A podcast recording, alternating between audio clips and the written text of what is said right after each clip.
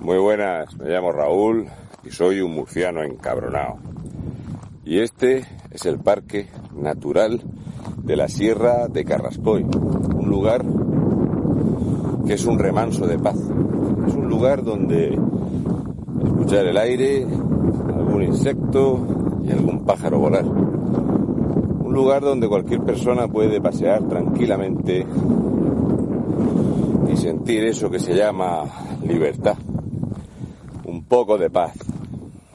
Otros no van a sentir jamás paz y muchos no deberían de estar en libertad. Y sí, estoy hablando de los socios preferentes de gobierno. Esos que a cualquier persona normal nos dan asco.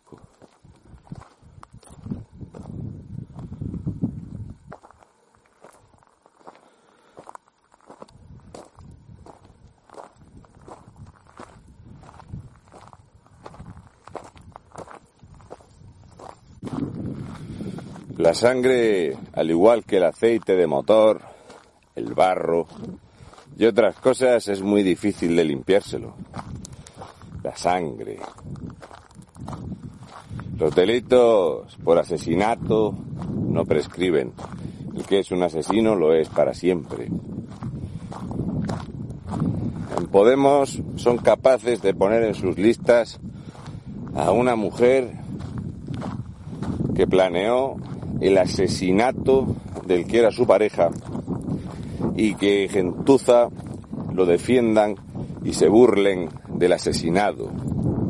Esto pasa en Podemos y hay gente, alguna que otra niñata, que dice que está deseando cumplir la edad para poder afiliarse a Podemos y salir a cazar nazis. Nena, te recomiendo que hagas dos cosas. La primera es que te duches a menudo y te cepilles los dientes. Y la segunda es que te pongas a estudiar. Y si no tienes ganas de estudiar, ponte a trabajar. Y si no tienes trabajo, hay muchísimo monte que desbrozar, muchísima gente mayor que necesita ayuda. Puedes ir a limpiarle las casas o hacer cualquier otra cosa que te haga sentir realizada. Y porque, además, si ni estudias ni trabajas y tienes todavía 17 años y te quieres gastar 200 euros en unas botas, va a ser porque te las paga papá. Y eso, créeme, lo digo por gentuza, vividores y golfos de los que tenemos en política, porretón. Esto no es ser muy revolucionario, se llama ser un pijo de manual, que es lo que sois la mayoría de vosotros. Y es un lugar que espero que jamás puedan pisar y visitar gentuza de la que tenemos hoy en día al frente de este país. No he pasado más vergüenza en todos los años de mi vida de la que estamos pasando a nivel internacional con esta gentuza. Pensé que superar la corrupción de Felipón, la eh, superioridad que eh, y ese endiosamiento de José María Aznar en sus últimos años de la segunda legislatura, o qué decir del ser más sectario, repelente y sinvergüenza que ha pisado Moncloa, como era José Luis Rodríguez Zetaparo, la inacción de Mariano Rajoy ante el endeudamiento del país, el no recortar el gasto absoluto que nos suponía el separatismo y el odio nacionalista, pues no os preocupéis. Vino otro. Otros vendrán que bueno te harán. Y es muy difícil distinguir entre mierdas, aunque hay algunas peores que otras. Y esto es muy importante, Pedro. Lo que traía bajo el brazo el pacto de gobierno y la moción de censura era traer a España la muerte, la ruina, el paro, la destrucción de nuestra imagen a nivel internacional.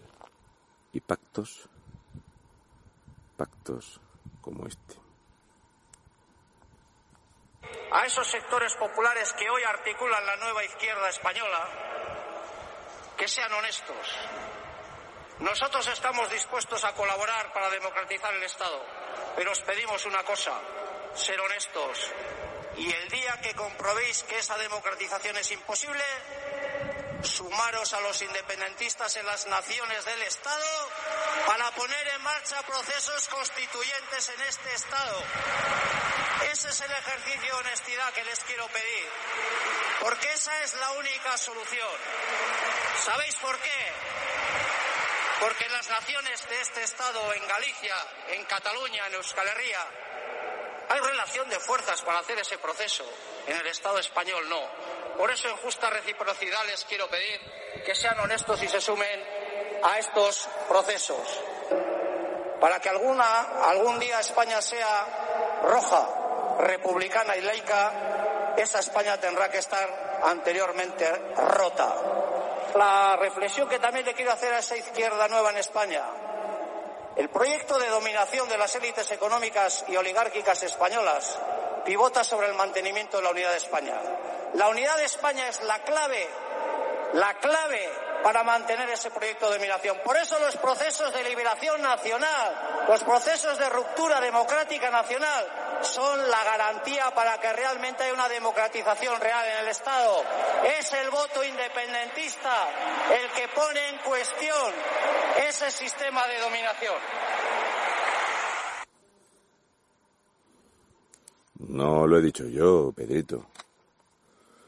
Lo ha dicho él. Es cierto que, al igual que dice Euskal Herria, se le olvida decir, por ejemplo, Cataluña o hablar en gallego. Pero no le puedes pedir mucho más. También se le olvida el país valencià. Pero tiene que llevar mucho cuidado. Vaya a ser que se enfaden sus amigos de Cataluña, Terra Lliura, ¿verdad? Y de sus amigos proletarras vinculados de la ANG y el Omnium Cultural que dicen que se van a quedar con Baleares y con Valencia. De, de paso, se ríe un poquito de Pablo Iglesias, de esas nuevas izquierdas que quieren mantener. Este, este, es la voz y la cara visible de ETA. Este millonario, este sinvergüenza, este desastre. Esto es lo que gobierna en España. Vimos desfilar a UGT, a Podemos y a todos los representantes por las cárceles de Lledoners, ¿verdad?, a negociar el pacto de gobierno. Un pacto de gobierno que se negocia en una cárcel, que un socio prioritario, el que primero da el apoyo siempre, sea alguien de la banda terrorista ETA, no nos hacía pensar lo que íbamos a tener. No pensábamos en el tipo de legislatura que se nos venía encima. Romper España. ¿Os ha quedado claro o lo queréis más cristalino? No tengo yo que decirlo. Lo ha dicho Arnaldo Otegui romper España. ¿Queréis una España roja republicana? Sí. Y laica. Una cosa, Arnaldo Tegui. Si la quieres laica, ¿por qué llenáis vuestras listas a las elecciones municipales o autonómicas de argelinos y marroquíes porque no tenéis con quién rellenarlas? A los musulmanes también les vas a decir que su nueva patria, Euskal que también se quedará con Navarra, claro. ¿No va a poder ser un poquito musulmana? ¿A que no se lo has explicado bien? No, creo que no. Es que hay tantas cosas que no explicas bien. Es como el porqué de que Marlasquita haya acercado y tenga negociados más de 105 traslados de etarras y de presos vascos cerca o incluso dentro de la comunidad autónoma vasca. Hay que pagar la deuda de sangre que habéis contraído con ETA, habiendo pactado y negociado con el demonio. Escuchar a Ábalos o a cualquier otro diputado o a cualquier otro votante, porque para mí sois todos culpables de esto, los que todavía defendéis el voto al Partido Socialista, aun estando en una cola esperando cuatro horas a que os den un paquete de comida.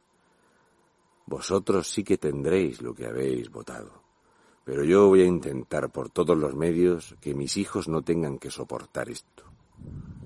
Por mis hijos, por mi familia y por todos los españoles de bien, que siempre hemos dicho que ETA y una mierda son dos mierdas.